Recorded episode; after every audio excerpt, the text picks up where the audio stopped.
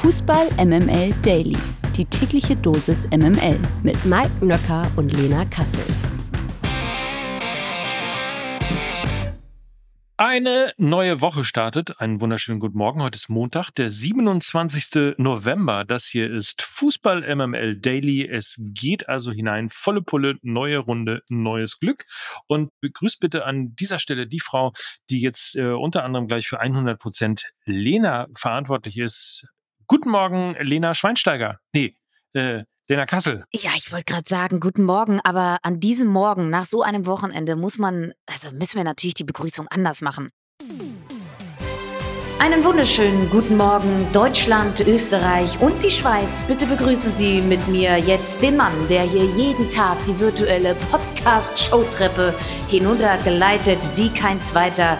Einen donnernden Applaus für Mike Schweinsteiger. Guten Morgen.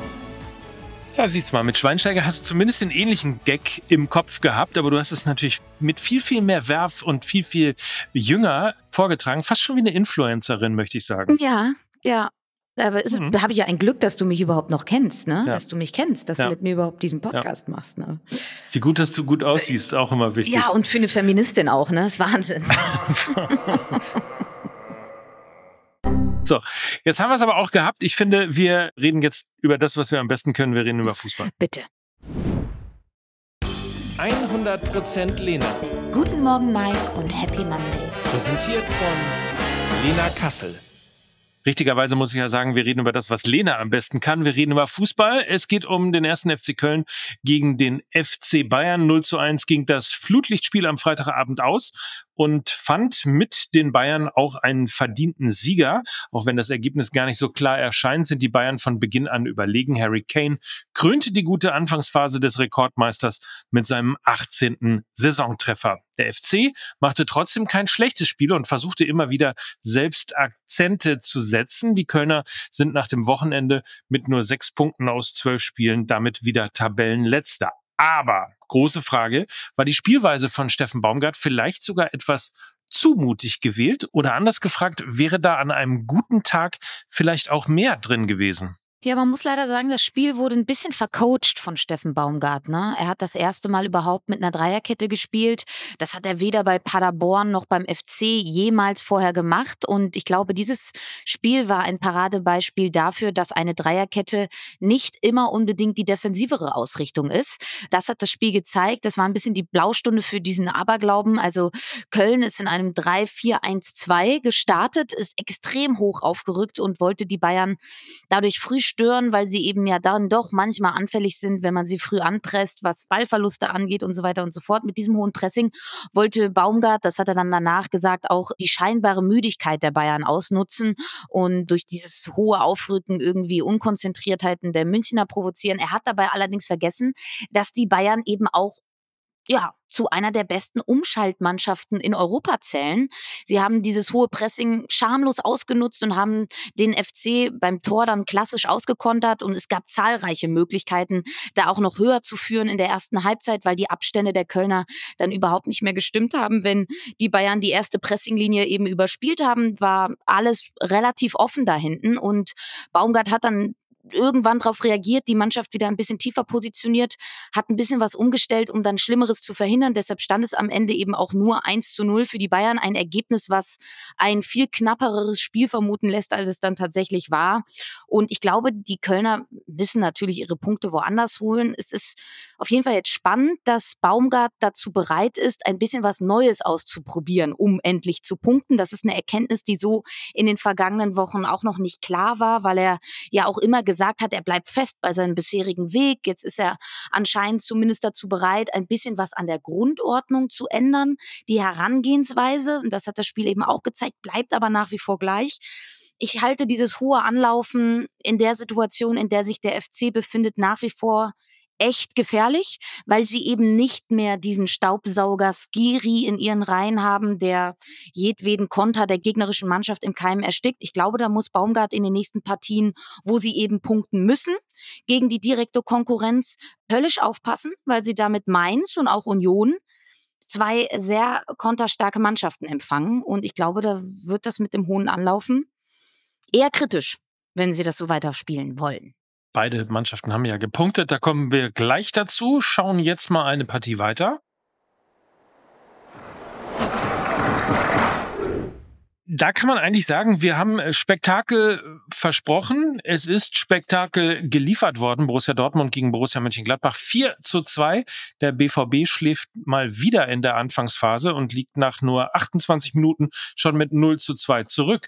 Neu ist aber, wie der BVB dann geantwortet hat, noch vor der Pause ist das Spiel gedreht worden und schlussendlich hat man damit eben auch das Spiel gewonnen. Nach zwei Niederlagen in Folge dürfen die Dortmunder also endlich mal wieder ein Ligaspiel feiern. Für Gladbach bleibt es eine bewegte Saison mit viel Spektakel. Das Spiel gegen den BVB war bereits die fünfte Niederlage in dieser Spielzeit. Und wenn wir diese 90 Minuten mal beschreiben wollen, oder du besser gesagt, geben die so die bisherige Saison der beiden Clubs irgendwie wieder? Also bei äh, Borussia Dortmund auf jeden Fall. Das war ein Spiel wie die Saison selbst vom BVB, eine Achterbahnfahrt.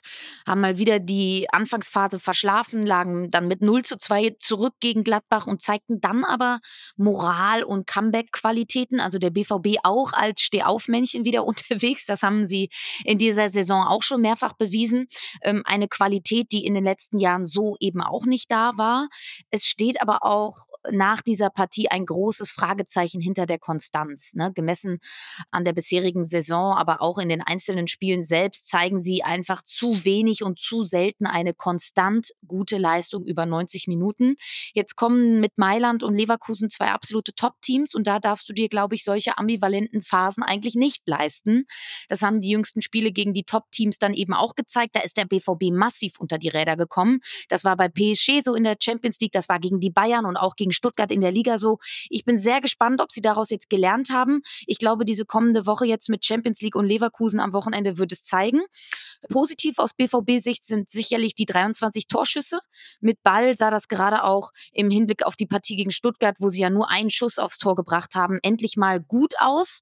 Und auch aus Gladbacher Sicht, glaube ich, muss man sagen, sie haben jetzt wieder eine Führung aus der Hand gegeben. Das ist nicht das erste Mal passiert in dieser Saison. Da müssen sie, glaube ich, ein bisschen resilienter werden. Steht aber auch symptomatisch für die sehr junge und noch unerfahrene Mannschaft dass sie da noch nicht diese Standfestigkeit haben. Aber ich glaube, je länger die Saison geht, desto stärker wird Gladbach werden, weil sie sich einspielen können, weil Seoane seine Idee von Fußball immer besser implementieren kann.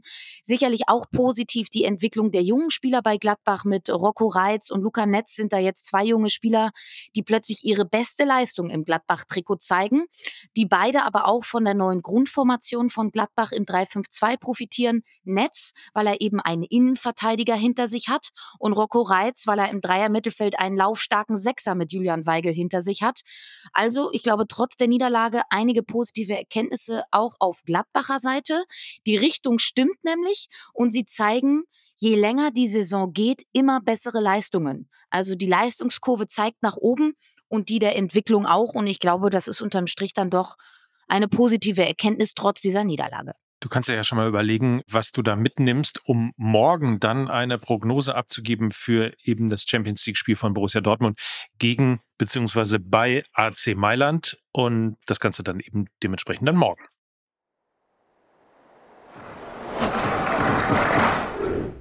VfB Leipzig gegen auch gut.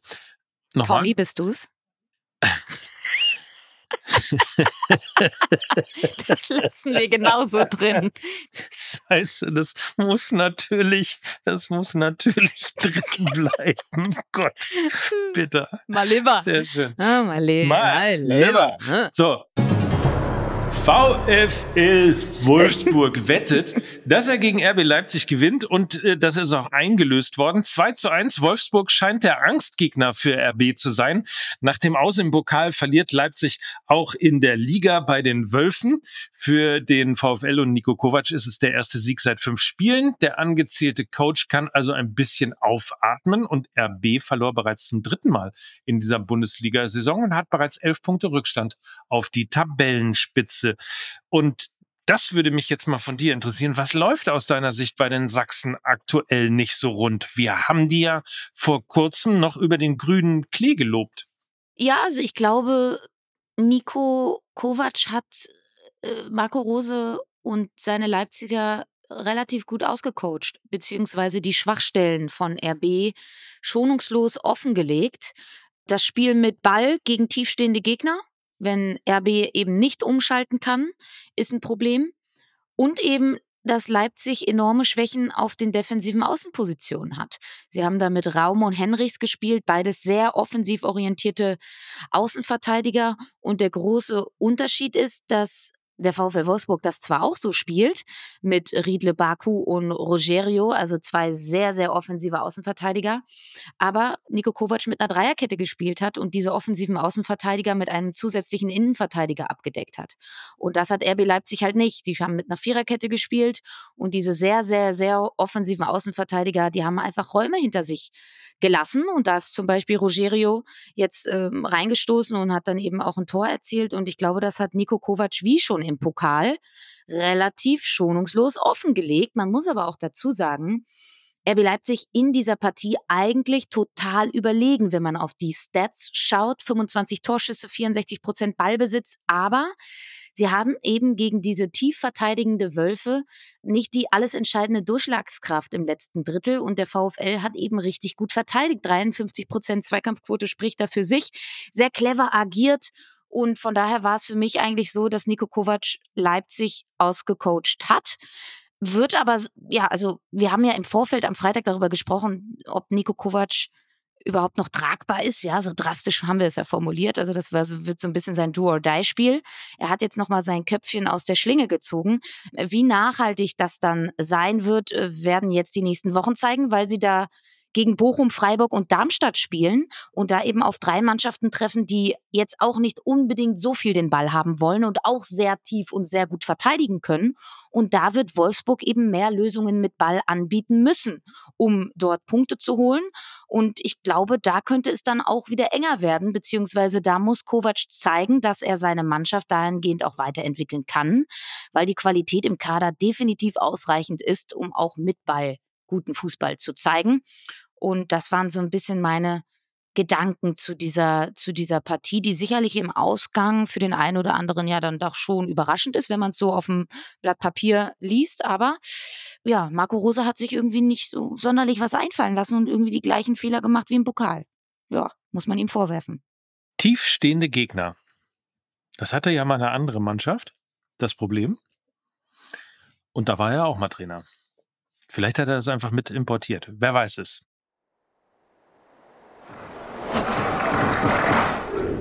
Ich glaube, das kollektive Aufatmen in der 88. Minute in Köpenick haben alle gehört, oder? In ganz Deutschland. Du auch, Lena, oder? Na klar, selbst äh, in St. Peter-Ording ist das angekommen. Trotz steifer Brise hat man das gehört. Nach neun Bundesliga-Niederlagen in Folge gehen die Berliner nämlich endlich mal nicht als Verlierer vom Platz. Lange sah es zwar nicht danach aus, aber Kevin Volland besorgte mit seinem Treffer kurz vor Schluss in der 88. eben für den verdienten Punktgewinn. Zuvor verschoss Robin Knoche bereits einen Elfmeter für die Unioner. Und bevor wir gleich auch über den neuen Trainer sprechen, wie schätzt du die Leistung der Berliner in Spiel 1 ohne Urs Fischer ein? Ja, also ich glaube, äh, positiv, sicherlich aus eiserner Sicht hast du ja auch schon gesagt, dass sie zumindest eben diese Pleitenserie ähm, abwenden konnten. Und ich glaube, das ist auch ein Punkt für die Hoffnung auf eine Wende. Union hatte viel Ballbesitz, haben sich auch finde ich, einige Torchancen erspielt. Keeper Finn Dahm bei Augsburg hatte aber einfach einen absoluten Sahnetag erwischt und hat nahezu alles gehalten, was es zu halten gab. So, und dann läuft es eben so, wenn du unten drin stehst. Union kassiert einen Elfmeter und verschießt dann selber einen. Alleine diese Tatsache fasst die bisherige Saison von Union, glaube ich, relativ gut zusammen. Dass sie die Qualitäten aber im Kader haben, um eben diese Wende einzuleiten, das hat dieses Spiel für mich aber auch gezeigt. Union hat den individuell bestbesetztesten Kader, seitdem sie in der Bundesliga spielen. Er muss sich jetzt nur noch finden. Also es sind alle Werkzeuge im Werkzeugkasten vorhanden um wieder eine richtig gute Rolle in der Liga zu spielen. Aber jetzt müssen sie eben die richtigen Werkzeuge auch greifen. Also mit einem Schlitzschraubenzieher in eine Kreuzöffnung zu gehen, wird nicht funktionieren. Jetzt muss eben der richtige Schraubenzieher für die richtige Öffnung gefunden werden. Und dann werden sie sich auch relativ schnell aus dieser Abstiegszone wieder verabschieden, weil der Kader dafür einfach zu gut ist. Das hat dieser Punkt gegen Augsburg für mich gezeigt. Ungünstig jedoch dass sie jetzt eben wieder in der Champions League ran müssen und dann auch noch am Wochenende nach München müssen. Ähm, das kann dieses Momentum, was man eben mit diesem Punkt gegen Augsburg und dem Ausgleichstreffer in der 88. Minute und so weiter und so fort kreiert hat, definitiv wieder zerstören und verpuffen lassen. Die Gefahr sehe ich dann leider auch. Also, dass dieser eine Punktgewinn jetzt nicht so richtig haften bleibt, weil die Aufgaben einfach zu groß sind in dieser Woche. Das mit dem äh, Schraubenzieher ist bestimmt ein lustiges Bild, auf das sich der neue Chefcoach und worüber er sich sehr freut. Er ist quasi jetzt der Bob der Baumeister von der alten Försterei, heißt Nenad Bielica und ist der neue Chefcoach. Gestern wurde er vorgestellt. In den letzten Tagen ploppt ja immer mal wieder auch der Name Raul in den Medien auf. Jetzt also macht es der Kroate Bielica, der bis Oktober in der Türkei die Mannschaft von Trabzonspor trainiert hat. Du hast wahrscheinlich ein bisschen recherchiert, bist wie wir alle nicht sofort auf den Namen gekommen. Was sagst du zu dieser Entscheidung? Ich bin erstmal froh, dass es ein eher unbekannterer Trainer geworden ist und nicht Raoul. Ich glaube, Raoul wäre das Unioner Pendant zu Jürgen Klinsmann bei Hertha geworden. Ähm, damit hätten sie ihren Bonucci-Coup auch an der Seitenlinie vollzogen und wären, glaube ich, komplett von ihrem ja eigentlich ursprünglichen Understatement abgekommen. Das wäre, glaube ich, komplett in die Hose gegangen. Ähm, ich hätte mir trotzdem, glaube ich, eher einen Trainer vorgestellt, der die Bundesliga schon kennt. Mit Oliver Glasner und Bo Svensson sind da aktuell zwei sehr gute deutschsprachige Trainer auf dem Markt. Über Bielica ist bekannt, dass er eben sehr, sehr erfahren ist. Also die Bild titelte ja der unbekannte Kroate. Also so unbekannt ist er ja jetzt auch nicht. Also mitunter recht erfolgreich in fünf Ländern schon gearbeitet, Champions League gecoacht, den größten Verein seines Landes trainiert und er spricht on top auch noch sechs Sprachen. Er selbst hat jetzt gesagt, ich möchte gut organisierten, aktiven und dominanten Fußball sehen. Also er will schnörkelloseren Fußball spielen lassen. Er hat gesagt, seine Mannschaften spielen sehr intensiv mit viel Pressing. Wir wollen dominieren und er sei kein Trainer, der 50 Ballkontakte braucht, um zum Schluss zu kommen. Also ich glaube, wir werden ein höher stehendes Union Berlin unter ihm sehen, die vielleicht auch in ein höheres Pressing gehen und dann relativ schnell zum Torerfolg kommen wollen. Also ich glaube, tiefstehende Köpenicker gehören der Vergangenheit an mit einem Trainer wie Nenad Bielica. Er ist halt schon ein bisschen rumgekommen. Ne? Also das ist jetzt schon die zehnte Trainerstation. Ich weiß jetzt nicht, ob das gut oder schlecht ist. Hat jetzt bei Trabzonspor, hast du angesprochen, hatte er jetzt nur 18 Spiele lang die Mannschaft betreut, 1,5 Punkte im Schnitt eingefahren. Das ist okay. Er hat ja aber auch beim ersten FC Kaiserslautern mal als Spieler gespielt, also er kennt den deutschen Fußball irgendwie. Und äh, als ich das Bild jetzt von ihm gesehen habe, dachte ich erst, ah, da ist ja der kroatische Tusche, ne? Also sieht Thorsten Matuschka sehr, sehr ähnlich. Müsst ihr mal drauf achten. Und ich bin sehr gespannt. Ich glaube, wir werden ein anderes Union Berlin unter seiner Führung sehen. Wir drücken die Daumen auf jeden Fall.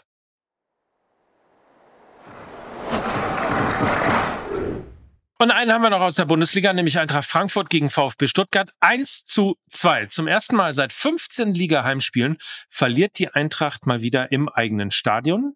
Dennis Undaff brachte den VfB bereits in der ersten Spielminute in Führung und bekam sogar den Vorzug vor Girassi, der etwas müde von den Länderspielen wiederkam. Das sollte sich bezahlt machen, denn Undaff erzielte später auch den Siegtreffer für die Stuttgarter.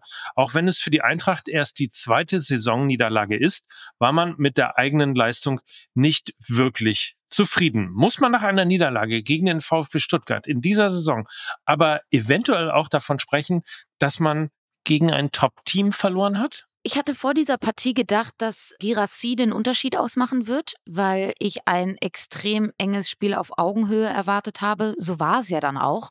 Und in engen Spielen kann eben ein waschechter Knipser Gold wert sein. Die eine Mannschaft hat ihn schon, die andere Mannschaft will so einen auch wieder haben. Ähm, Cero Girassi, muss man sich mal vorstellen, traf in dieser Bundesliga-Saison ja alleine fast genauso oft wie alle Frankfurter zusammen. Und es hätte mich nicht gewundert, wenn genau er auch in dieser engen Partie eben das Zünglein an der Waage gewesen wäre. So, jetzt war es aber nicht Gerassi, der eben geschont wurde, sondern Undaft, der andere Knipser vom VfB. Den haben sie ja auch noch. Und er hat natürlich mit beiden Toren diese Partie entschieden.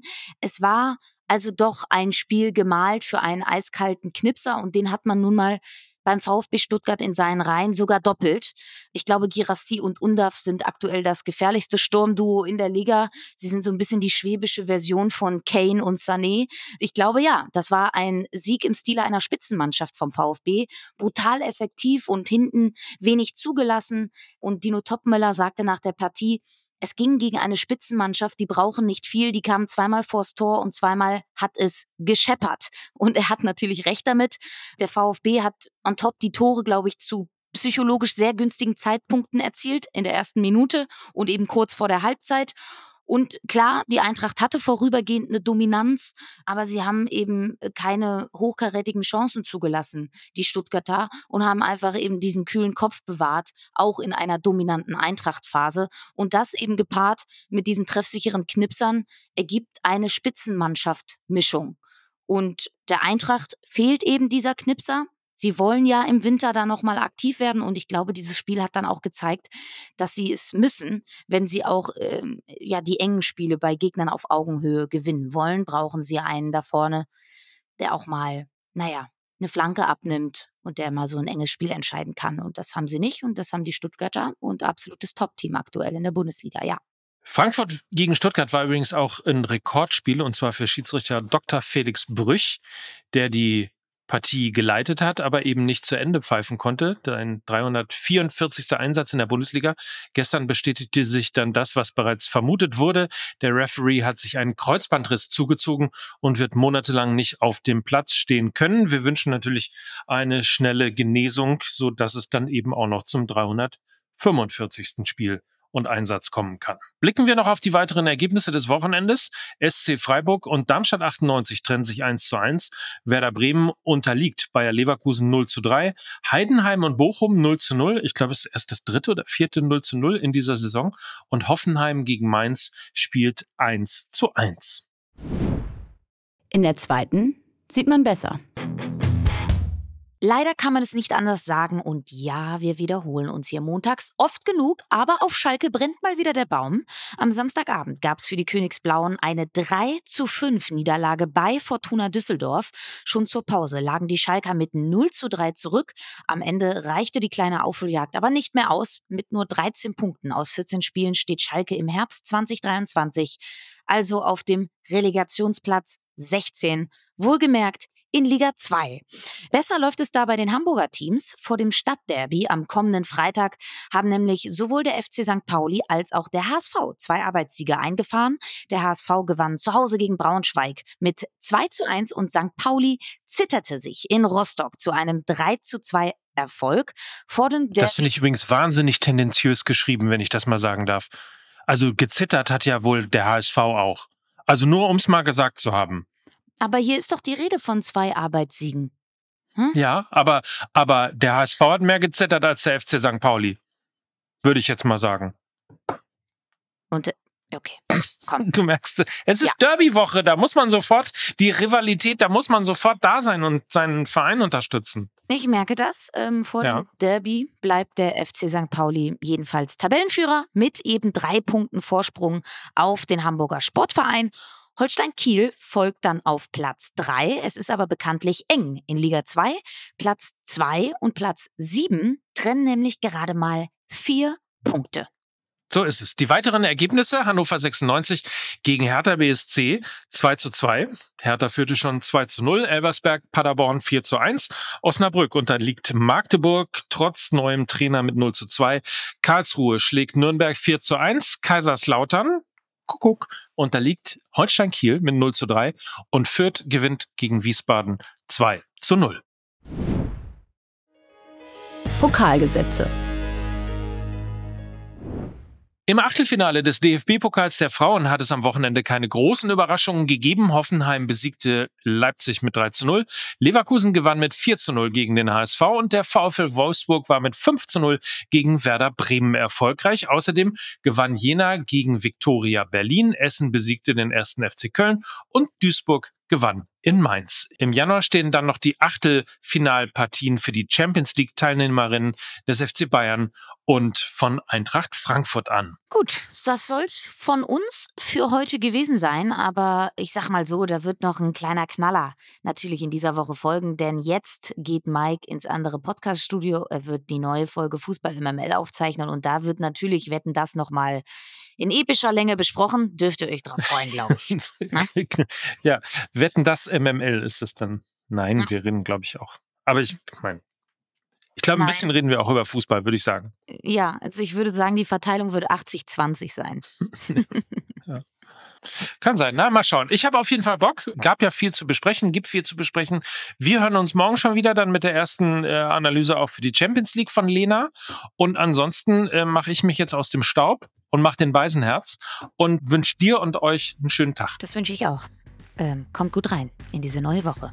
Und das waren für euch heute Lena Kassel und Mike Nöcker für Fußball MML. Tschüss. Tschüss. Dieser Podcast wird produziert von Podstars bei OMR.